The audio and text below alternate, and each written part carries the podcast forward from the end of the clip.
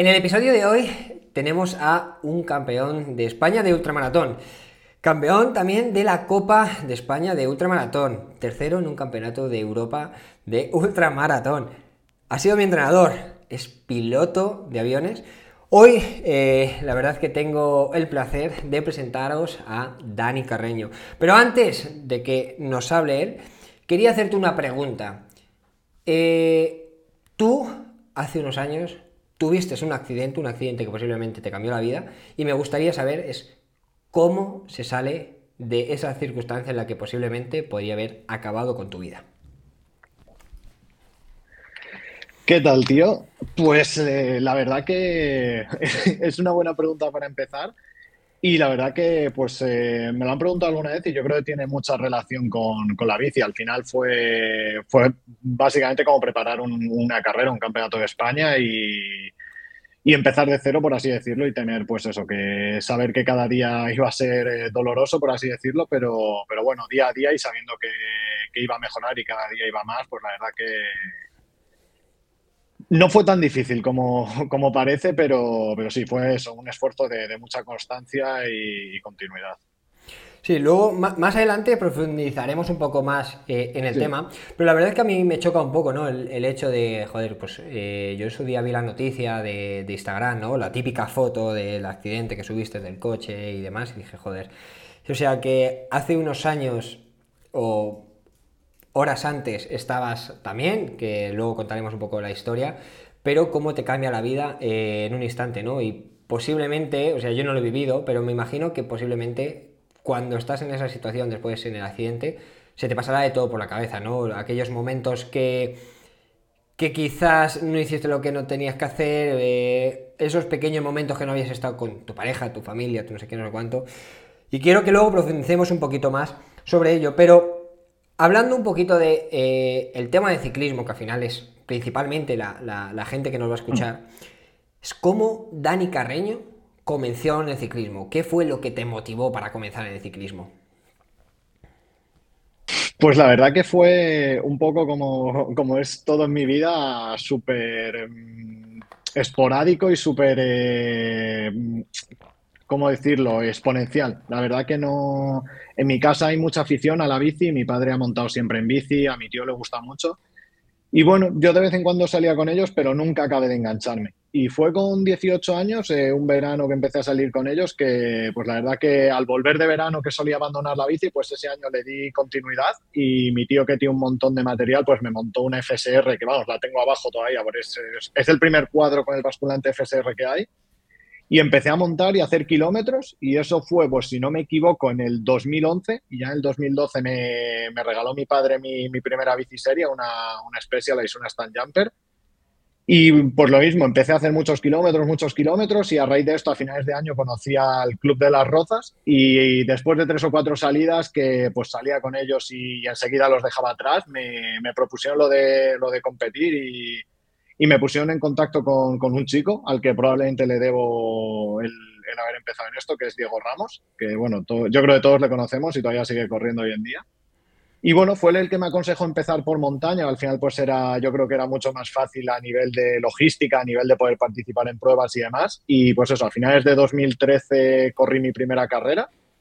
Si no me acuerdo mal, creo que fue en, en Sonseca, y bueno, pues a partir de ahí la verdad es que se precipitó todo. 2014 fue mi primera temporada completa y mira, eh, tres años después, en 2017, estaba corriendo para, para MMR. O sea, fue una, una progresión y un cambio brutal, la verdad. Joder, pues sí, la verdad es que eh, de comenzar al final con tu familia, ¿no? Y comenzar con la bici. Y luego lo que comentas, ¿no? El, el hecho de ir a un club eh, en el que llevabas poco tiempo y que empezaras a ganarles y demás, pues eh, al final también te hace no tener esa motivación, ¿no? Al final yo creo que prácticamente todo el mundo somos competitivos, por así decir, ¿no? Y en el momento que ves que vas mejor que otros, pues te gusta y quieres ir a por más. Y yo también te quería preguntar por eso, por si recordabas tu primera carrera, que bueno, tu primera carrera ya has comentado que decías que es en seca, pero la primera carrera en la que ganaste. ¿Cuál fue la primera carrera que tú te subiste al primer cajón de, del podium? Pues la primera carrera que gané a nivel absoluto fue en 2016, que fue la Rotor. No sé si la, si la llegaste a correr o la recuerdas, que era una carrera muy, muy dura. Y la verdad que la gané de, casualidad, porque todavía no era sub-23 y no sabía correr y fue por fuerza bruta. Llegamos a la, parte final de la prueba, la última subida, Jesús del Nero y Javi Jiménez, un chico que, también es piloto y, andaba mucho y cuando me quise dar cuenta estaba solo. no sé ni cómo, ni cómo ni por qué. Dije, hostia, si, si los he dejado. Y me acuerdo que daba una bajada jodida dije, bueno, a muerte ya está Torre Laguna y vamos, pero ni siquiera lo que te digo, fue pues es un poco como cuando salía con el, con el club. Fuerza bruta y de repente decir, joder, si, si estoy solo. O sea, nada de táctica, ni de planes, ni nada de nada. ¿Y recuerdas cuál fue los sentimientos que tenías en ese momento? Es decir, tú llegas, estás en la carrera, obviamente, y en el momento que tú te giras y te ves solo, ¿qué se te pasa por la cabeza? Eh, o sea, porque claro, es una situación que no has vivido nunca, ¿no? Eh, joder, es la primera carrera que quizás puedo ganar yo qué sé, se, te tiene que pasar de todo por la cabeza. En plan, voy a apretar más a ver si no me cogen o no sé. Yo ahí solo pensaba en no se me desmontase la bici. La verdad que en esa etapa de, mi vida era, el, era un miedo que tenía, porque al final, pues eso, todo nos lo, nos lo costeábamos eh, mi familia y yo, y al final, pues claro, a mí romper un cuadro, una rueda, más allá del coste económico, pues igual me suponía estar un mes sin poder eh, competir o sin poder entrenar. Entonces yo me acuerdo de tirarme esa baja y decir, joder, que, aguante la bici, que pueda, que pueda llegar y, ganar la carrera. Y, joder, me acuerdo de eso. Y una vez que ya lo tenía claro, cuando pillé ahí la pista final a, Torre Laguna, la verdad he pensado mucho en lo, en lo, duro que había entrenado ese invierno y los sacrificios que había hecho y, que habían valido de algo. La verdad que estuvo, estuvo muy bien. Hostia, pues es curioso, ahora que lo comentas, el, hecho de que estés en la carrera y estés pensando eso, ¿no? El, joder, lo que he sufrido, joder, lo, que he entrenado para, para, al final conseguirlo, ¿no? Porque, claro, a ver, yo no me he visto nunca la situación, entonces, como no sé lo que se pasa por la cabeza, pues por eso también me genera curiosidad, ¿no? Que al final te vengan esos recuerdos y decir, joder, pues al final el esfuerzo ha merecido la pena. Sí, joder, no, al final para mí es algo que siempre he tenido muy presente. La verdad que tengo recuerdos, pues por ejemplo, cuando hice, creo que fue en 2017 en MMR, hice segundo en una Copa de España ya en élite y me acuerdo, pues venía de un invierno duro, además era mi primer año en élite y en la primera carrera con Valero en Costa Blanca me rompí la clavícula y joder, me acuerdo luego sesiones de rodillo de tres horas en el garaje con un rodillo estos antiguos, sin Swift ni nada y joder, yo me acuerdo de ese día cuando ya veía que iba a hacer segundo, recordar todo aquello y decir, joder, ahora me dio la pena esas horas ahí metido en el garaje penando, la verdad. Sí, hay como, como un hámster, ¿no? Yo, yo la verdad es que el rodillo, tío, lo odio. Sí, sí. Y, yo creo que si de mí dependiera ser ciclista y tuviera que dedicarle muchas horas al rodillo, no sé, realmente si me dedicaría a la bici o no, ¿eh? Porque es que para mí me parece Durísimo, tío, durísimo, durísimo el rodillo. Pero bueno.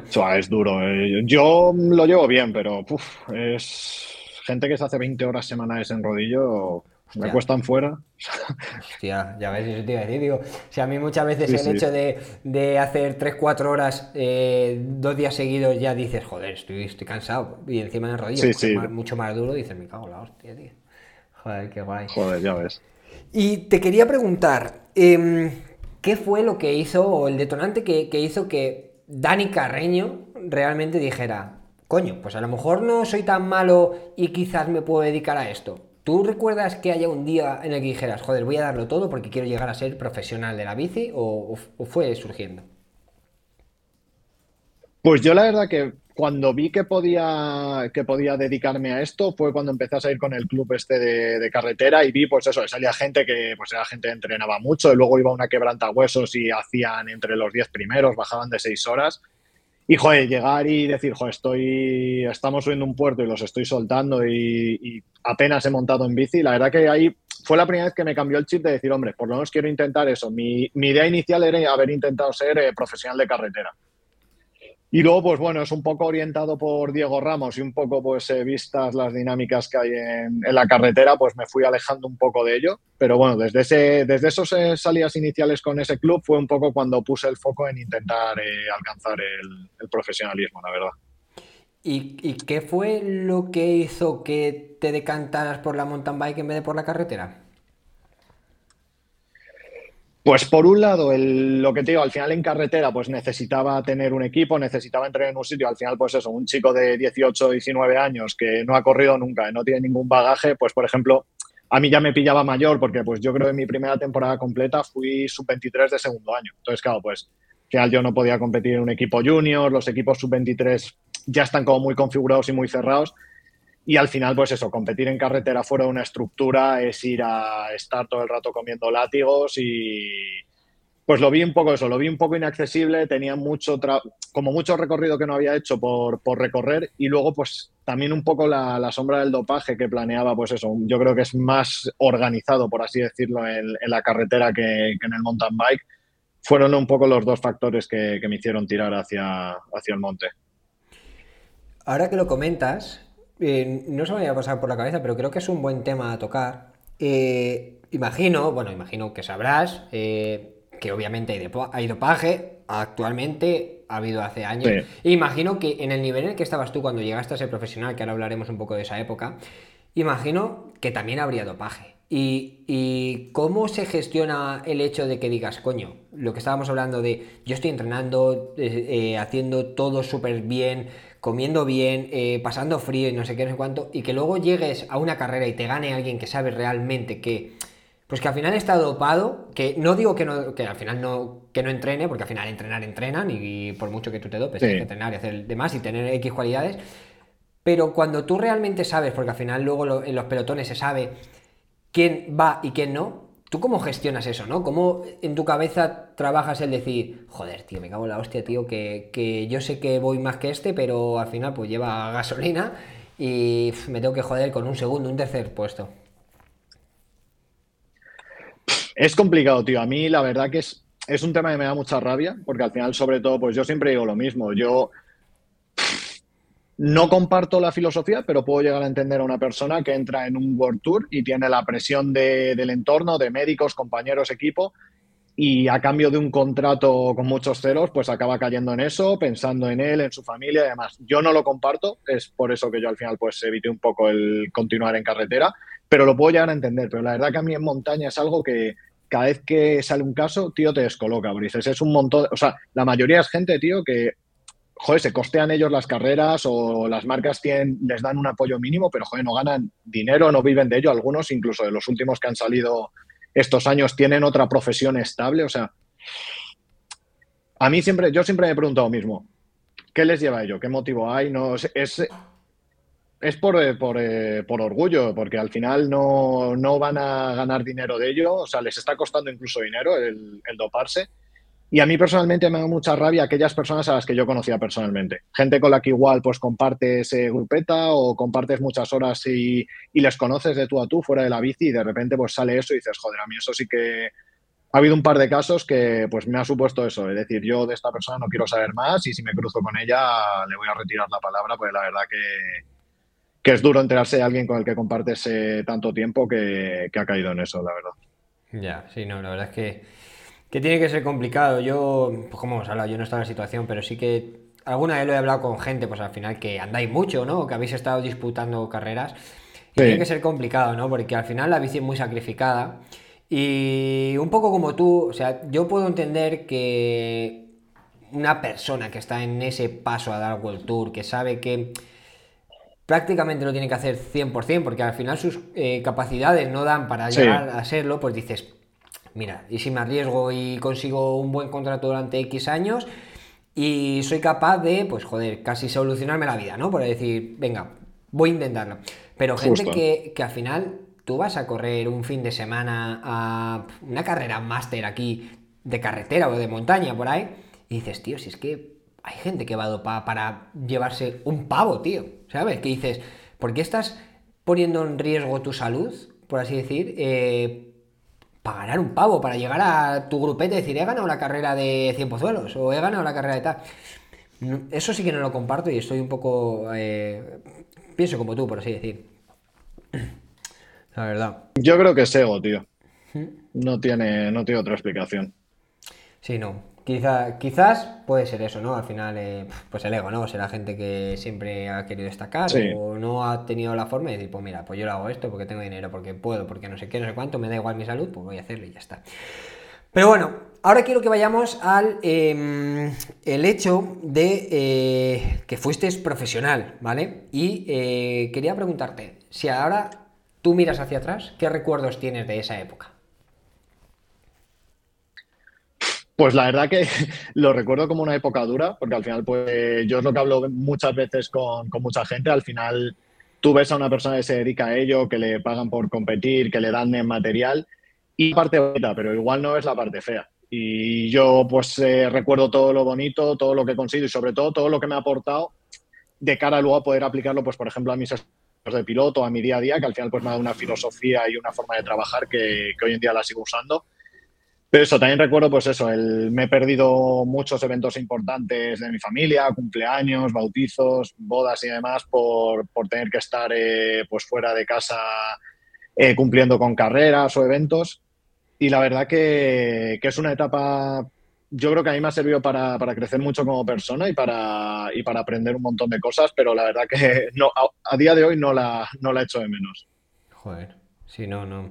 Y hablando un poco de eso, eh, mm, te quería preguntar, porque al final, en, cuando tú eres profesional y más además en, tu nivel, ¿no? Que estabas ganando carreras o están disputando y demás, siempre hay momentos buenos y obviamente eh, momentos malos, como toda la vida, ¿no? Pero me gustaría que me contaras, cuando tenías esos momentos malos, ¿qué es lo que hacías o cómo te motivabas para seguir trabajando, para seguir entrenando para conseguir aquellos objetivos o aquellos metas que te habías propuesto. Sí. Yo sobre todo me agarraba a los, a los momentos buenos que ya había vivido. Al final pensaba un poco, pues eh, ya has sido capaz de llegar aquí una vez o has sido capaz de conseguir un campeonato de España o estar entre los cinco mejores absolutos en un nacional. Obviamente puedes. Al final creo, pues eso, que deporte de élite al final a un nivel tan alto son rachas. igual que enlazas, yo he enlazado, pues eh, igual en 2018 en Extremadura, rachas de ir a carreras y tener esa sensación de que vas rápido, de que estás mentalizado para ganar y ganar cinco o seis pruebas seguidas. Y también es al revés, rachas que no te sale nada, que te rompes la clavícula y a los tres días de volver eh, te rompes la muñeca o rompes rueda y abandonas. Entonces, al final, pues yo eso, me, aferraba a los recuerdos buenos y, al compromiso que tengo conmigo mismo para, ir día a día y pues intentar darle la vuelta un poco a la, tortilla, por así decirlo. Sí, no, es que tiene que ser complicado. Eh. Yo creo que como todo en la vida, ¿no? Porque al final, luego yo lo pienso y yo, por ejemplo, que no tengo presión de nada, ¿no? Eh, yo no tengo, por así decir, pues si yo voy a una carrera y estoy disputando, mm. ¿eh? Ojo, eh, y al fin de semana siguiente no gano, o al fin de semana siguiente pasa lo que sea, o lo que sea, yo no tengo que rendirle cuentas a nadie, ¿no? Pero sí que es cierto que tú a ser profesional, por así decir, tú tienes un contrato firmado, tienes unos patrocinadores, tienes un equipo, hay gente que está detrás mm, de ti, por así decir. ¿No se te pasa por la cabeza el hecho de decir, joder, les estoy defraudando, o están apostando por mí, o em, ¿cómo, qué puedo hacer para revertir la situación? No sé, cuéntame. Sí, tienes, a mí era algo que, vivía mucho, al final tienes esa presión de decir, joder, eh, pues eso, tengo un año firmado en este equipo y llevo todo el año, que si me he roto la mano, que si abandonan tal carrera, que si ahora tal. Y encima ves, pues ya no te digo a compañeros de equipo, pero igual ves a otros eh, corredores nacionales que están saliendo y te empieza el run run ese de, joder, pues eh, a ver si el año que viene no me van a renovar y va a entrar no sé quién y a ver cómo lo gestiono y a dónde voy es complicado. Al final tienes, eh, tienes esa presión y es, casi mejor no pensarlo. Enfocarlo, como tú dices, ir a, las carreras sin presión e intentar quitarte, quitarte esa presión tú mismo. Al final es complicado. Eh. Tú vas a una carrera aquí en Madrid, que era algo que me pasaba mucho, y el hecho de llevar el maillot de Buff Scott o de Extremadura, pues ya hacía que todo el mundo corriese contra ti, por así decirlo. Sí, sí, que al final eras el rival de todo, ¿no? Decían, viene Dani Carriño, viene con el maillot de de ganador de la esta de España y todos vamos a por Dani, ¿no? Y, ataca tú y si no puedes. Claro, y tú, vas a la y. Claro, y tú vas a eso, tú corres una clásica de Valdemorillo y todo lo que no sea ganar ya es un fracaso. O sea, que es que lo mejor que puedes hacer es eh, quedarte como estás, por así decirlo. Sí, sí, sí, sí. Pues joder, eh, eso es verdad. Ahora que lo comentas, que claro, se te pone tanta presión en ti al final siendo profesional y una persona profesional puede tener un mal día, ¿no? O puede, joder, hay, hay, gente que no llega a ser profesional pero anda como un demonio y puede tener el día y tú aunque seas profesional te gana y luego es como, es que Dani no está rindiendo o es que Dani eh, no ha sacado lo mejor de sí, o le ha dado... Y dices, coño, es que la gente hay que tener también en cuenta, ¿no? Sí, creo que ahí la clave es el entorno. Yo, por ejemplo, eh, uno de los motivos que eso mucha gente me lo ha preguntado eh, para salir de MMR fue ese. Yo al final entré en MMR, era mi primer año de, en élite, era un chaval. Y joder, yo pasé de correr con mis padres y con una bici que me pagaba yo y al final pues eso, eh, como no podías hacer ese derroche en material, yo tenía una bici normalita para entrenar y luego la buena para correr. Y de repente eh, te cambias a peli y bajas a desayunar y estás desayunando con dos tíos como Valero y Pablo que, que vienen de hacer noveno y décimo en un mundial. Y a mí fue una presión, tío, que me mató. Yo ese año lo recuerdo muy duro, se me exigía muchísimo y al final, pues yo me acuerdo en Cataluña, tío, que acabé abandonando con, con una arritmia por estrés. Recuerdo tumbado allí en la cama en Cataluña, tío, y estar mirándome el pulso y estar a 155, tío.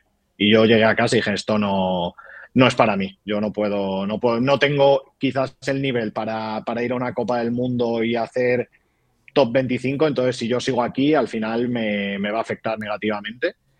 Y por ejemplo, en Buff, tío, yo en Buff he tenido momentos muy buenos, he ganado el campeonato de España he tenido momentos muy malos. Me he roto la muñeca dos veces, he tenido caídas, pero la sensación que tenía era pues que tenía la... No sé, era un grupo muy familiar. Tenías el apoyo, Pau, Pau Zamora es un manager eh, de la hostia y, y, yo creo que eso te hace la diferencia. El, cuando tienes una mala racha, tener ahí una persona que te dice, tranquilo, tío, todo va bien, confiamos en ti, sabemos el nivel que tienes, por eso aquí la verdad que, te hace como ese punto de inflexión para, darle la vuelta a la situación.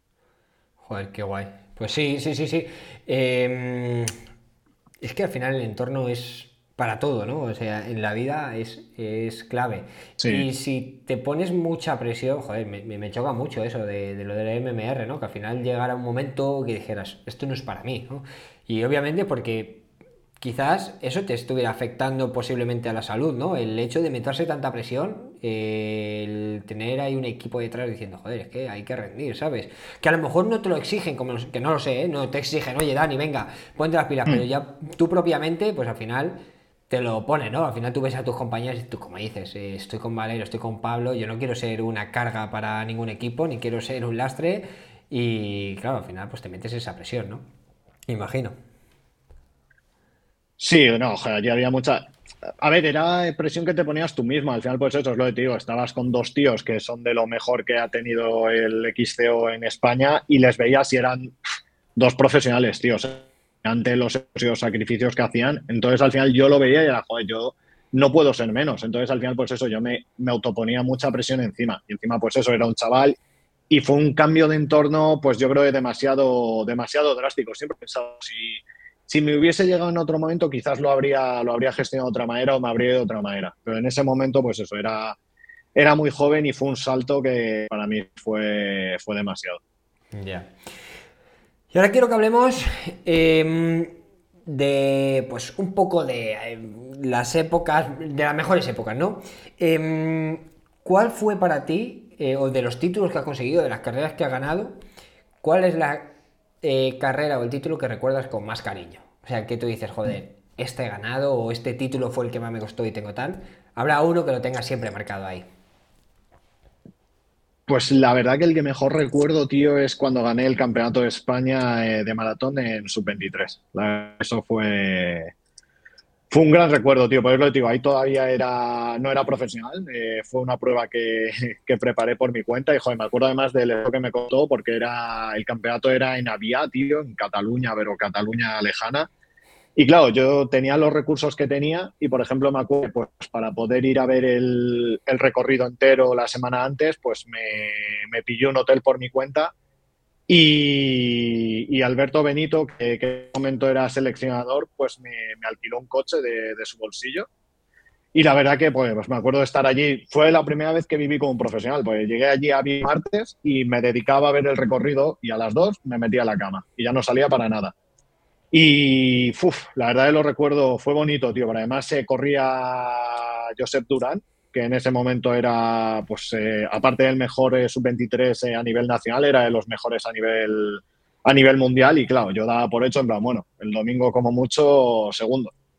Y joder, desde, desde salida a ver que, la cosa marchaba, iba primero y al final, pues creo, si no recuerdo mal, que me metí quinto o sexto de, la general, tío. Y porque al final, y mira que a mí no me gusta eso, no, les, les he dejado ir o tenía gas para más. Llegué a la última subida, tío, y coroné prácticamente con la cabeza, que iban, pues me acuerdo, iba Pedro Romero, iba Roberto Bou, Mancebo y demás. Y dije, bueno, queda una, bajada jodida, eh, parece que tengo con, con el segundo sub-23 y ya me lo tomé con calma, tío, y me, y conservé la bici, tío, y la verdad que es, yo creo que de todos estos años en bici, lo más bonito que, que, recuerdo. Joder, sí, hombre, tiene que molar, eh, porque eh, eh, tú, en esa situación en la que ibas con Bow, Pedro Romero y demás, y sabías que venía, que tenías hueco atrás, ¿no tenías la cosa de decir, venga, voy a intentar ir con ellos por tal? ¿O, o pensabas en tu cabeza decir, voy a intentar no ir con ellos a ver si voy a petar o voy a arriesgar de más y encima me voy a quedar sin el campeonato. La verdad que luego lo he pensado posteriori. Es algo que, claro, una vez ya con el campeonato ganado y tal, lo he pensado en plan, joder, si hubiese sido ellos y me hubiese tirado. Pero, tío, yo en ese momento, pues eso, tenía 17 años o 18 y, joder, para mí era un sueño eh, poder ganar un campeonato de España y tener un maillot de campeón de España en casa, tío. Entonces, para mí ese era el objetivo y una vez que coroné dije, la bajada es jodida y a ver si ahora por hacer el idiota y con gente que anda mucho y que seguro que están guardando para el final, eh, voy a reventar la bici y, al final ni, top 3 eh, absoluto ni canto ni nada, tío. Dije, afloja, baja la, bajada con calma y, conserva que hay, que hay margen y, el objetivo lo, tienes. Y mm, en ese sentido, eh, ¿qué importancia crees que tiene el reconocer una prueba como el Campeonato de España. Eh, al final, no todo el mundo puede ir a verlo, no puede ir tal. Mm. ¿Qué beneficios crees que aporta y si crees que es la diferencia o no de muchos campeonatos, por ejemplo? Yo creo que a nivel, o sea, si quieres hacer un papel, yo creo que es clave. Pero al final, el, pues el conocer el recorrido te da ese ese punto de decir, pues joder, al final si tú conoces el recorrido y sabes que te queda un kilómetro duro y que después suaviza, pues igual te da ese, esa mentalidad de decir, joder, pues voy a sufrir un punto más, que queda un kilómetro, me mantengo en el grupo y ya después tengo cinco kilómetros de bajada por carretera, que sé que ya ahí no me van a soltar y recupero. Si no has ido a reconocerlo, pues puedes ver el track, puedes tener más o menos lo que quede, pero luego no sabes lo que viene detrás, si va a ser una bajada por pista, va a ser por, por senda.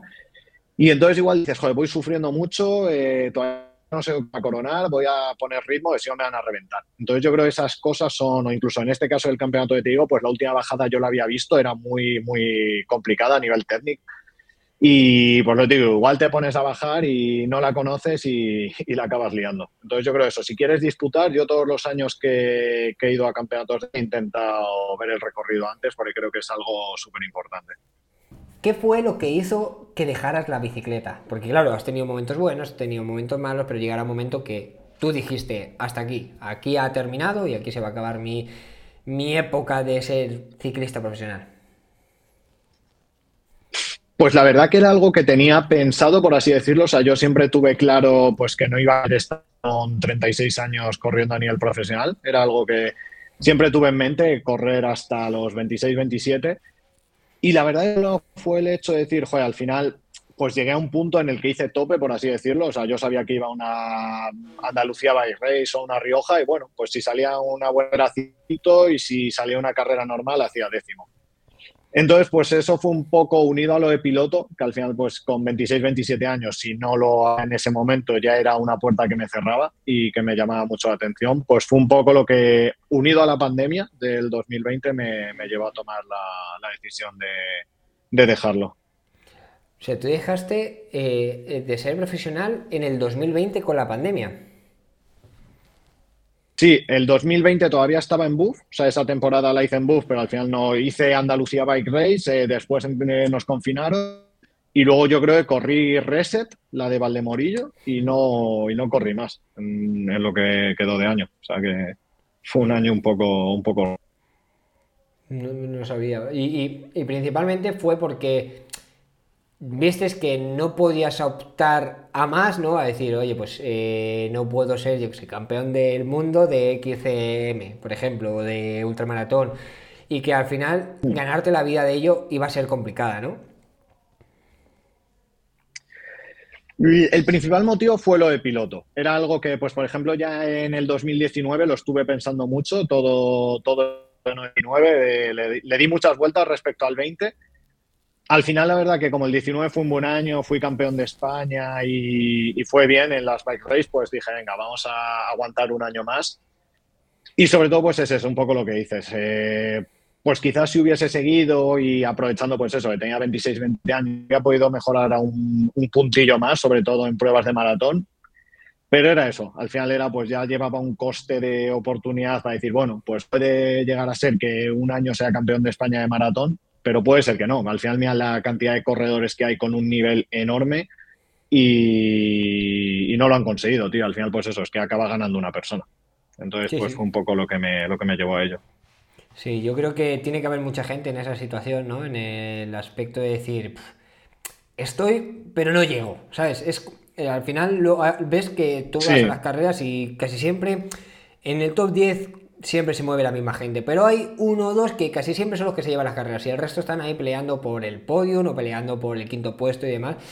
Y claro, esa gente está entrenando igual o más que la gente que está ganando y dice, ¿qué puedo hacer ya? ¿no? Y posiblemente mucha gente entre en el juego del dopaje o entre en el juego de decir, tengo que dejar la bici, ¿no? Porque al final o no llego o, o tal. Y sobre todo, que es complicado en, a día de hoy ganarse la vida del mountain bike, o vamos, yo no lo sé, pero tú lo sabes, obviamente, eh, porque no es lo mismo que en carretera. En carretera al final puedes obtener un buen sueldo, ganar bastante dinero, pero en el mountain bike, sobre todo en maratón o ultramaratón, no se gana tanto como puede ser en el XCO, ¿no? Y al final es una disciplina que, que no se genera tanto. Entonces, es complicado, ¿no? El dedicarte toda tu vida, por así decir, a hacer maratón. Claro, esa es otra, es otra cuestión, tío. Al final es, pues por un lado, el tema de, yo siempre decía, de los contratos, tío. Tú vas firmando contratos año a año y al final pues es un estrés, llega septiembre más o menos y ya empiezas ahí a pensar, pues eso, ¿me renovarán? ¿No me renovarán? Vas preguntando, hay rumores de que va a entrar en el equipo no sé quién, que si el equipo sigue, que si no sigue porque se ha caído tal patrocinador. Hijo, eso es estresante. Y luego, pues al final eso, te vas haciendo mayor. Yo me acuerdo, por ejemplo, a finales del 19 que ha a trabajar también en, en Decathlon. Y lo que tú dices es que llega un punto y dices, joder, al final estoy en un sitio en el que me hacen un contrato y es una parte de la que me olvido y no te están... O sea, la diferencia económica no es tal como para decir, joder, pues al final voy a estar aquí eso todos los años esperando a ver si en octubre o noviembre eh, sale contrato, sale equipo y, y, al final pues eso, se, se van juntando cosas y, y, te llevan un poco a, a tomar esa decisión. Ya, sí, tiene que, ser muy complicado. Pero bueno, quiero que cambiamos un poquito de tercio y al comienzo de esta charla te he hecho una pregunta, ¿no? Hemos hablado de eh, que tú hace un par de añitos tuviste un eh, accidente con el coche. Quiero que nos cuentes un poquito cómo fue y, qué aprendizajes has tenido tú, o sea, aprendizajes dentro de lo malo, obviamente, que has tenido tú de ese accidente que viviste. Pues la verdad que fue, eh, fue un momento jodido, la verdad, pero, pero la verdad que, sí que he aprendido mucho. Al final eh, fue súper absurdo porque es lo que, lo que hablo yo muchas veces con gente que me dice, ah, la carretera es peligrosa, la carretera no sé qué dices. Realmente no sabes dónde está tu momento, porque yo al final, pues eh, yo el coche que tenía en ese momento igual tenía 200 y pico mil kilómetros y me había recorrido España entera, habíamos salido de España, habíamos hecho miles de millones de viajes en condiciones complicadas, en carreteras que no conoces. Y al final yo tuve un accidente gordísimo en una carretera por la que he pasado 127.000 veces a una velocidad eh, súper tranquila y en, en un día normal, que estaba descansado, no venía de ningún sitio lejos. Entonces, pues por un lado se confirma esa creencia que tenía yo de que nunca sabes dónde, dónde va a terminar todo y a mí pues me, me enseñó un poco más a vivir. Al final pues eh, piensas que tienes 26 años y que tienes comprados otros 30 y realmente no lo sabes. Entonces pues me cambió un poco el enfoque de, vivir el momento, de pues, joder, yo me acuerdo un pensamiento que tengo ahora que me viene a la mente de decir, joder, he estado a punto de palmar y tengo X dinero en el banco y luego veo unos pedales que me gustan o una camiseta y digo, nada, nada, otro día, que es que no, tengo que ahorrar. Entonces me ayudó mucho a encontrar ese equilibrio de decir, joder, pues si veo algo que me apetece, me lo, me lo voy a comprar porque igual el día que quiera comprármelo ya, ya no estoy para, ello. Entonces ese es quizás el, mayor aprendizaje que, saqué. La verdad es que yo lo pienso, claro, tú has estado en la situación y, alguna vez me lo has comentado el, hecho de que al final tuviste un accidente, tuviste bastantes fracturas, tuviste, eh, por así decir, estuviste entre la vida y la muerte.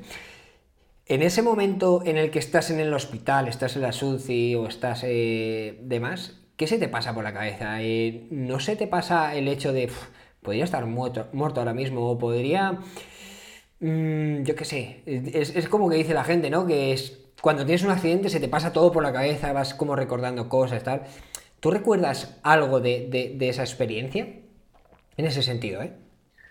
Yo la verdad recuerdo eh, del accidente en sí, de lo que fue la noche del accidente, me lo han preguntado mucho y recuerdo más sonido que imágenes, no sé por qué. O sea, sí que recuerdo todo el sonido de las primeras personas que me atendieron, luego cuando llegaron bomberos, ambulancia y demás.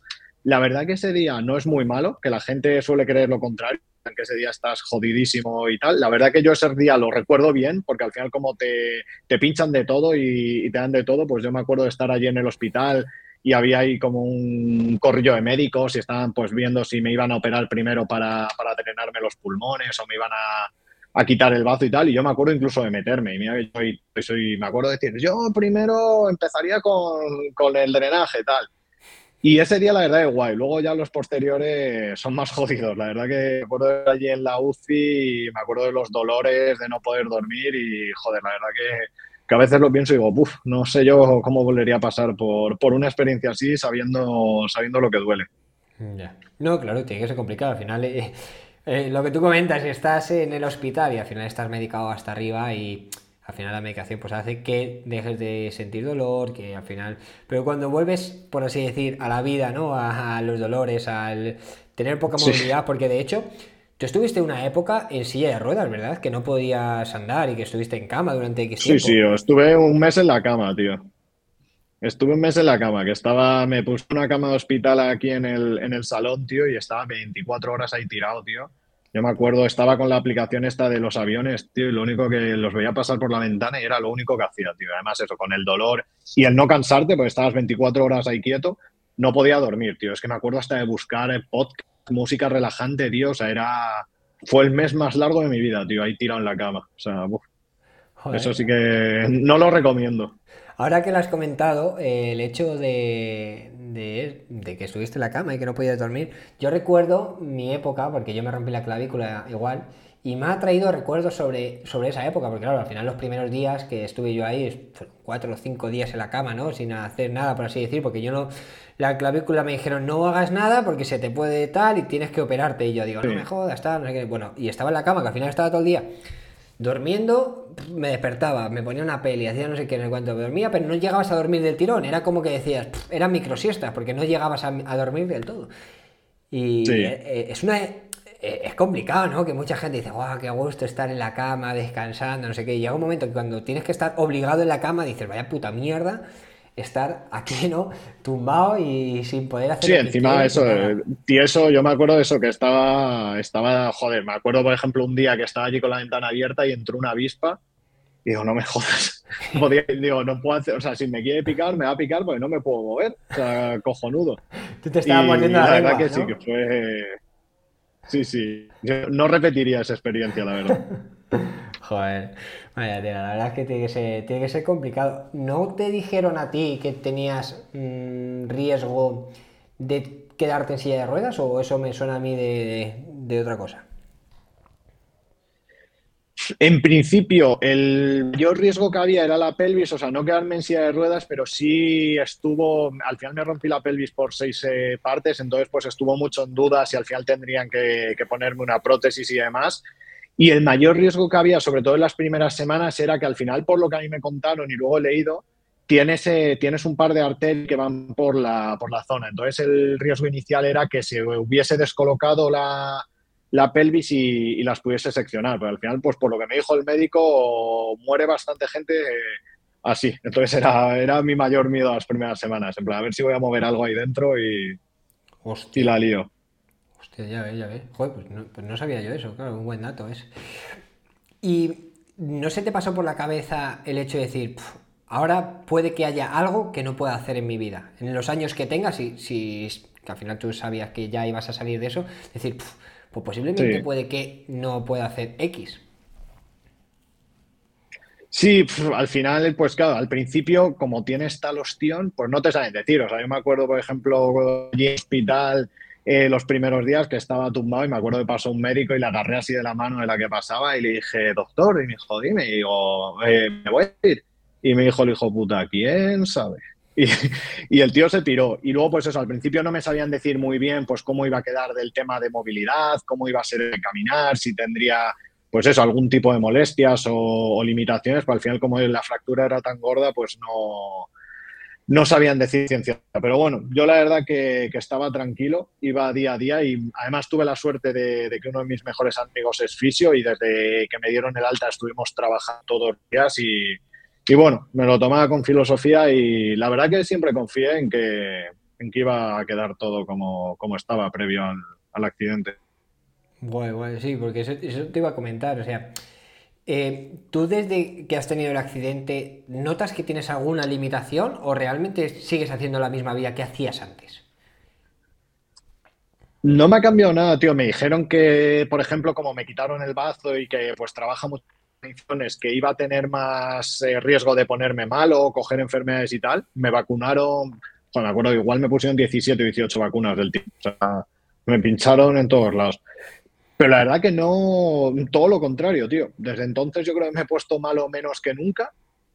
Y de vez en cuando me duele la pelvis. Por ejemplo, con la bici sí que hay días que, hago ahí dos o tres horas y uy, qué, dolor hay más que me recuerda al accidente. Pero fuera eso, la verdad que, que ningún otro problema, tío. Incluso la cicatriz que tengo aquí en el pecho ni siquiera se, se nota mucho. Joder. Después del accidente te has tirado X tiempo sin montar en bici, ¿no? O justa... Cuéntame, o sea, porque claro, tú tuviste ahí una época sin montar en bici, sin apenas salir y tal. ¿Cómo fue? ¿Fue antes del accidente? ¿Fue previo, o sea, posterior al accidente? ¿Tuviste ahí un lapsus de, tiempo? Em, ¿Qué fue lo que te hizo que no entrenaras y qué fue lo que te ha hecho que vuelvas a retomar la bicicleta? Pues la verdad que en 2020 ya, una vez que empecé a ver que no iba a haber temporada, tío, pues eh, empecé a dejar un poco la vídeo. Empecé a correr mucho, la verdad que le, que le cogí el gusto a correr y acabé haciendo, pues antes del accidente hacía tiradas de 20 kilómetros y, y corrí alguna prueba. A raíz del accidente, pues claro, eso ya me frenó, pues desde el 20 de septiembre hasta eh, finales de diciembre que me dejaron empezar a andar, fueron ya tres meses ahí parado Luego, pues intenté un par de veces retomar, pero tío, ahí pues se juntó un poco lo mismo que me ha pasado ahora al retomar, pero al revés. Que pierdes esa inercia, entonces igual salía, lo pasas fatal y dices, joder, ¿para qué voy a estar yo aquí sufriendo como un perro?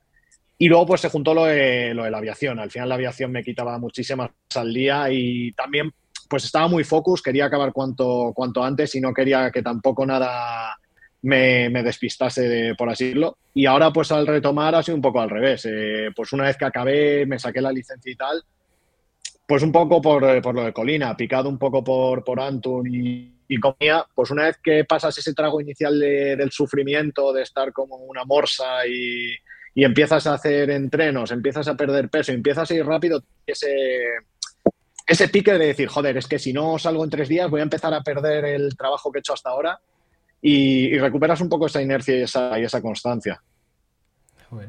Qué guay, ahora que lo has comentado, sí que es cierto que el año pasado, en el 2023, coincidimos en Colina Triste. Tú fuiste con Luismi, yo fui con Edu, bueno, nos juntamos, la verdad es que un grupo muy, muy guay, que, que además a mí es una de las cosas que más me gusta, ¿no? El hecho de vivir las carreras, el estar todos juntos y demás. Y no sé hasta qué punto tú eso lo vivías antes, ¿no? Porque al final tú eres profesional, o eras profesional en ese sentido, y cuando ibas a carreras, pues imagino que tu eh, rutina sería te levantas por la mañana, desayunas, sales con la bici, haces lo que tuvieras que hacer y luego a descansar. O tenías la etapa y por la tarde a descansar para no hacer mucho, para estar descansado al día siguiente. Al final cuando vas a una carrera como fuimos nosotros, Colina Triste, obviamente desayunas, vas a la carrera, pero todo lo que es posterior, al final, para mí, en mi sentido, aunque eh, yo en mi caso, aunque tenga que trabajar, hacer tal, pero para mí es una fiesta, ¿no? Al final estar con amigos es súper divertido, tiene que ser totalmente diferente a, eso. ¿Y qué es lo que te trajo a ti esa experiencia? ¿Tú crees que parte de eso también es lo que te ha motivado a estos años o a este año dedicarte o querer dedicarte más a montar en bici? Es que al final es otra peli totalmente distinta, tío. O sea, yo he corrido un montón de pruebas por etapas y la verdad que recuerdo totalmente distinta esta colina triste. Al final lo que tú dices, todos salimos allí a caer y de correr estás preparándolo todo y ultimando detalles. Pero, tío, una vez que llegas y estás disputando la carrera o estás adelante, es como que vives en una burbuja, tío. Eh, acá te vas al hotel, comes pasta, te metes en la cama, preparas la ropa del día siguiente y ya solo piensas en ver la etapa, en repasar datos de la etapa, en comentar con la jugada de la de hoy y ya eso, a las nueve a la cama y, poco más. Entonces, al final, pues, ¿por qué haces recorridos distintos? Pero si te dijesen que todas las carreras las haces en el mismo sitio, por lo que es el ambiente y, lo que haces, podría ser. Y en Colina este año, pues es distinto. Vas, eh, si acabas la carrera de hora y media sentado en la meta con gente comiendo, bebiendo algo, luego te vas a no sé dónde, es otra dinámica. O sea, yo lo he disfrutado mucho más. O sea, no tiene nada que ver con, lo que vives en la burbuja de, la gente que está delante. Sí, no, la verdad que, que a mí es una de las cosas que más me gusta de las carreras y posiblemente sea eh, el principal motivo de que voy a tantas carreras, ¿no? El hecho de poder compartirlo con la gente, el poder charlar después, eh, las risas, qué tal. Porque luego también cada uno en su etapa, pues va a su rollo, va a su historia, eh, va a competir o va a hacer lo que sea, pero luego el posterior es el contar esa batallita, así casi te cojo el no sé qué, el joder, pues mira, me ha pasado esto, me ha pasado lo otro, luego la risa, vacilas uno, tal. Eso al final está súper está, guay. Y yo creo que, que eso es, eh, sobre todo para la gente amateur, ¿no? Como somos nosotros que no somos profesionales, si las carreras no tuvieran eso, yo creo que sería muy complicado que una carrera existiera, por así decir. Sí, al final yo siempre digo, al final las carreras viven de, esa gente, no viven de los que íbamos en su día a hacer primeros y demás, viven de la gente normal que prepara eso todo el año como, como el evento del año y lo vive y lo disfruta. Al final, pues eso es la mayoría de la gente y yo siempre he dicho lo mismo, yo creo que es la gente a la que hay, a la que, hay que cuidar realmente y enfocar la prueba porque aparte de que ponen muchas opciones ellos, es la gente que mantiene viva ese tipo de carreras. Sí, sí, sí. Yo muchas veces, eh, y desde aquí hago, pues si hay algún organizador o lo que sea que, vaya a escuchar este podcast, lo digo, que creo que se deberían de centrar mucho más las pruebas en la experiencia que va a vivir el corredor, más que propiamente los recorridos. Creo que hay pocas carreras, pocas a nivel nacional, que la gente vaya a esa prueba solamente por los recorridos. Creo que hay poca. Y, pero si eh, todo lo que engloba a esa carrera, es decir, eh, la meta, el hecho de que luego tengas habituallamientos, la zona de estar, todo eso, está súper bien currado y está súper bien, hace que la prueba suba muchísimo de nivel. Y yo creo que la verdad es que deberían de centrarse mucho más en esa experiencia porque he visto algunas pruebas que sí que es cierto que eso deja mucho que desear, la verdad. Sí, al final, por ejemplo, me acuerdo, llevo ya años sin, sin correr Mediterranean, pero la verdad que lo que es más allá de los recorridos, que es lo que tú dices, en el caso de Mediterranean son brutales, es el post-prueba y todo lo que rodea la prueba en Mediterranean es brutal. O sea, yo me acuerdo, me acuerdo incluso algún año de llegar y había pizzas y estás como en una zona así de chill out con césped. O sea, yo personalmente ahora lo pienso como, como usuario normal y me plantearía volver a una prueba así, más allá del recorrido, por todo lo que vives alrededor. O sea, y al final, al contrario, te pueden meter una prueba guapísima con unos recorridos brutales, que si luego el post-prueba es un mierdón, pues yo creo que al final el usuario medio hace una valoración global de todo. Ahora ligado con las carreras, hemos visto que en este 2024 Dani Carreño ha fichado por un nuevo equipo, ¿no? Y vemos que ya está teniendo continuidad en sus entrenamientos, está saliendo, ya está haciendo sus test. De hecho, en el canal de YouTube, ¿no? Que, tienes que ya ha subido, pues, que si un test, que si la nueva bici, que si no sé qué del equipo. Eh, ¿Qué te planteas tú para, este 2024? Y, y si es realmente la vuelta de Dani Carreño. A ver, la verdad que objetivos como tal eh, no tengo ninguno, pero al final pues es un poco lo que explicaba el otro día en el canal. Para mí es un año complicado, pero al final pues eso, la semana que viene me marcho a, Barcelona un mes a, preparar la habilitación del avión que voy a volar. Después de ello, pues me vuelvo unas semanas a Madrid, pero pues eh, rápidamente me van, a, me van a mandar a mi base definitiva y pues tengo ahí un poco la incertidumbre, no sé pues cómo van a ser los horarios, cómo me voy a adaptar a vivir eh, pues fuera de España, eh, si allí voy a poder entrenar bien, no voy a poder entrenar, si me va, al final siendo el último en llegar, pues va a ser complicado decir, no, yo es que tal día quiero ir a tal carrera. Entonces, pues es un poco un año de transición, de verlas venir. Sí que es la vuelta, al final, pues mi idea es, me he comprado un rodillo para, para no parar en ningún momento. Y es eso, pues ver un poco cómo lo puedo cuadrar y sobre todo, pues eso, mi calendario, por así decirlo, está enfocado a mitad de final de año, que yo creo es cuando estaré ya más tranquilo. Y si tuviese que decir algo, pues te diría que tengo dos objetivos. Uno es Colina Triste, pues la verdad es una prueba que me encanta y encima pues con Iván yo creo que podemos hacer una buena pareja en Master 30 para, para disputar. Y otro es el Campeonato de España de Ultra, que este año es aquí en Madrid y al final es un buen es una buena motivación para, para entrenar duro, prepararlo y encima pues eso, en Master 30 intentar estar ahí en, en las medallas.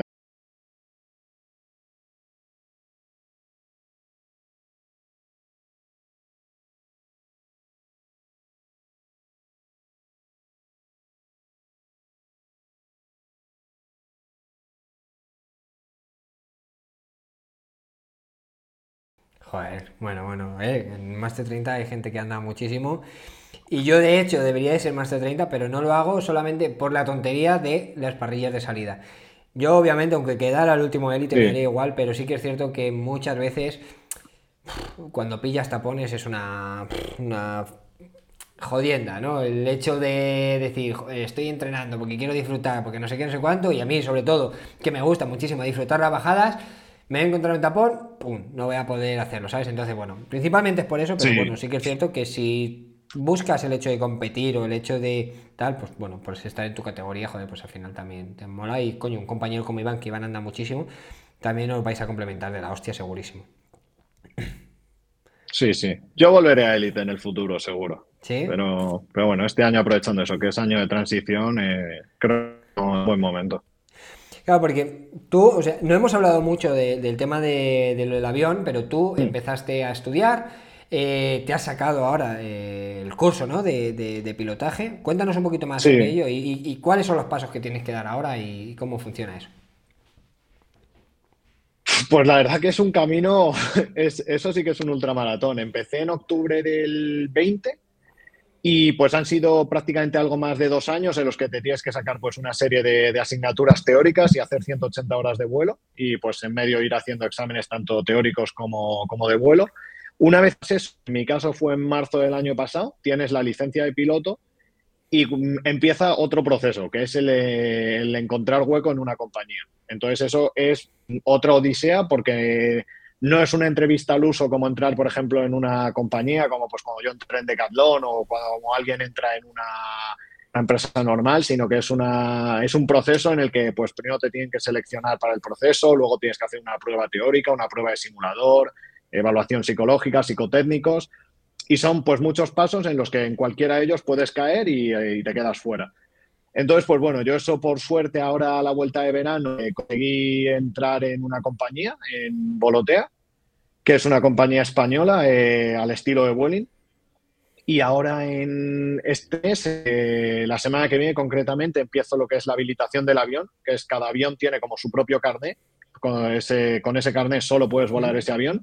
Entonces yo empiezo y básicamente es un mes. Es un mes que voy a estar en Barcelona y tengo que hacer unas sesiones eh, teóricas con su examen y unas sesiones de, simulador y ya vuelos reales con, el avión definitivo. Y entonces, pues bueno, una vez hecho eso, el 2 de marzo concretamente vuelvo a Madrid, eh, ya a la espera de hacer pues es un curso final más enfocado a lo que son procedimientos propios de la empresa, emergencias y demás, y a la espera pues de que me empiecen a programar primeras que yo calculo pues que serán a mediados de, de abril. Entonces, pues bueno, eso es un poco lo que me espera así a, a corto plazo. Bueno, bueno, a ver si ese mesecito eres capaz de sacar, pues, sé, unas horitas, aunque sea con la bici. Eh, si además tienes el rodillo, pues bueno, poder compaginarlo, pero joder.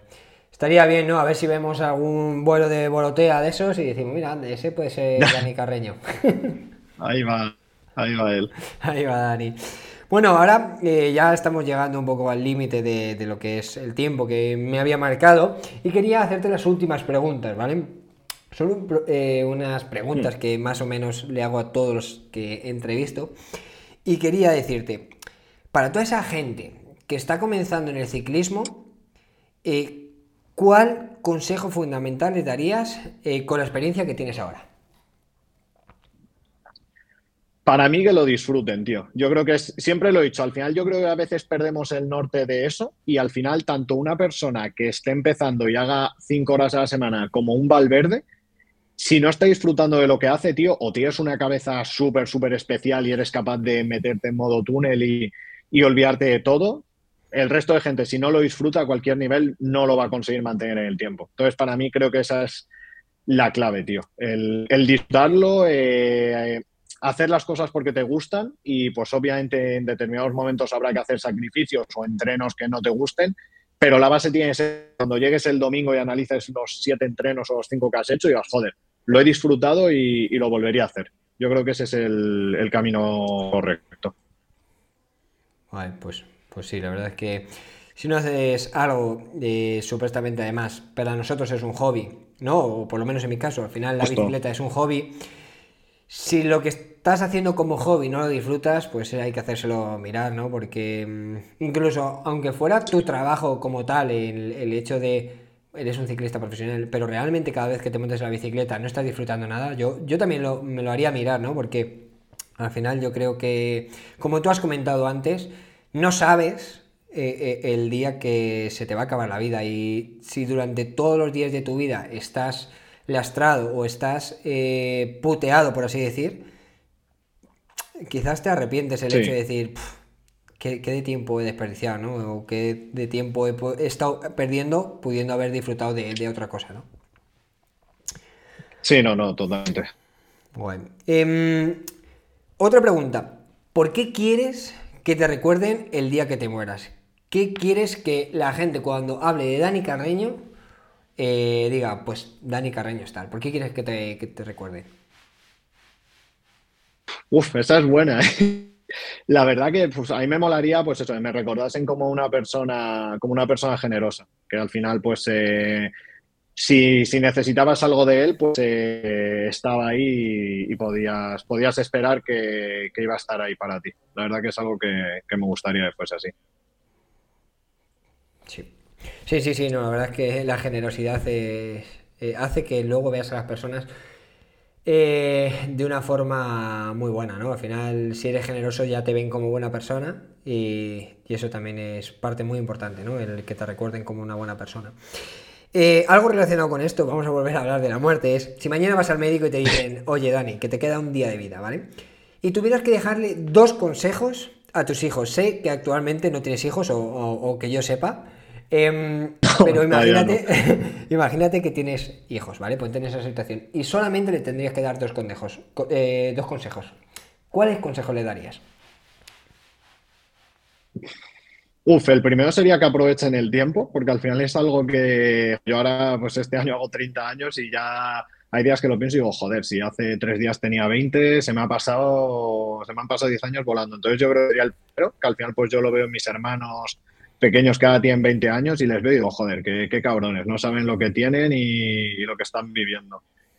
Y, por otro lado, que dentro de lo que es vivir la vida tengan una visión eh, a medio futuro. Yo creo que es algo que ahora con toda la, inmediatez de todo, pues muchas veces nos focalizamos en lo que voy a hacer mañana o lo que quiero conseguir mañana pero no tienes ese plan a medio futuro, de decir, oye, pues yo dentro de cinco años me veo haciendo esto o haciendo esto, y creo que es algo que, se está perdiendo y cada vez veo más gente, pues eso, le cuesta encontrar ese motivo a, medio plazo. Entonces, pues yo creo que son dos cosas que, me, que si tuviese hijos me gustaría transmitirles. Pues sí. Además, Creo que esta, eh, esta conversación va un poco también en relación a eso, ¿no? Al que disfruten, pero que también tengan un poco de pensamiento, ¿no? En, el hecho de, del día de mañana, porque... Ese equilibrio. Como tú el, tuviste en su día el accidente, pues hay mucha gente que, tiene un accidente un día que no lo piensa y, no sale de ahí.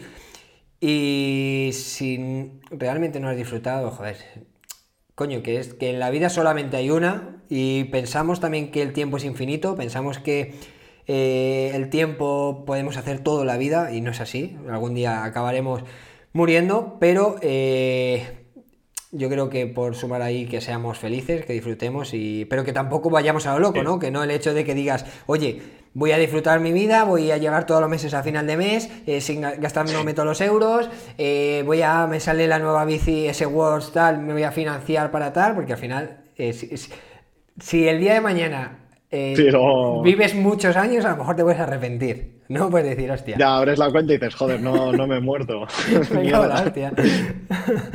y que a lo mejor sale la cura para, la muerte y dices, bueno, yo prefiero morir porque si no, no, esto no va a ser vida realmente. Sí. si no, el banco me, va a matar. bueno, y por último, quería decirte que. Eh, ¿Quién me recomendarías que, viniera al podcast o quién crees que, haya alguien que me pueda aportar a, valor, sobre todo a nuestra comunidad, tío? Sí. Uf, a mí me molaría mucho, tío, que intentase extraer a, a Morci. Creo que es un tío que aparte de ser un, ciclista de la hostia, para mí es mi, corredor de maratón eh, favorito. Creo que es un tío que como persona, aparte de poder aportar mucho al podcast, es eh, todavía mejor persona que, que, corredor. Así que si me dijeses a quién te molaría ver, yo creo que sería, sería Morcillo. Guay, perfecto, tío. Pues sí, mira, eh, molaría traer a Morcillo desde aquí. Si algún día lo escuchas, eh, Enrique Morcillo, eh, te invitamos a que vengas al podcast. Sí, le diré que, que lo vea.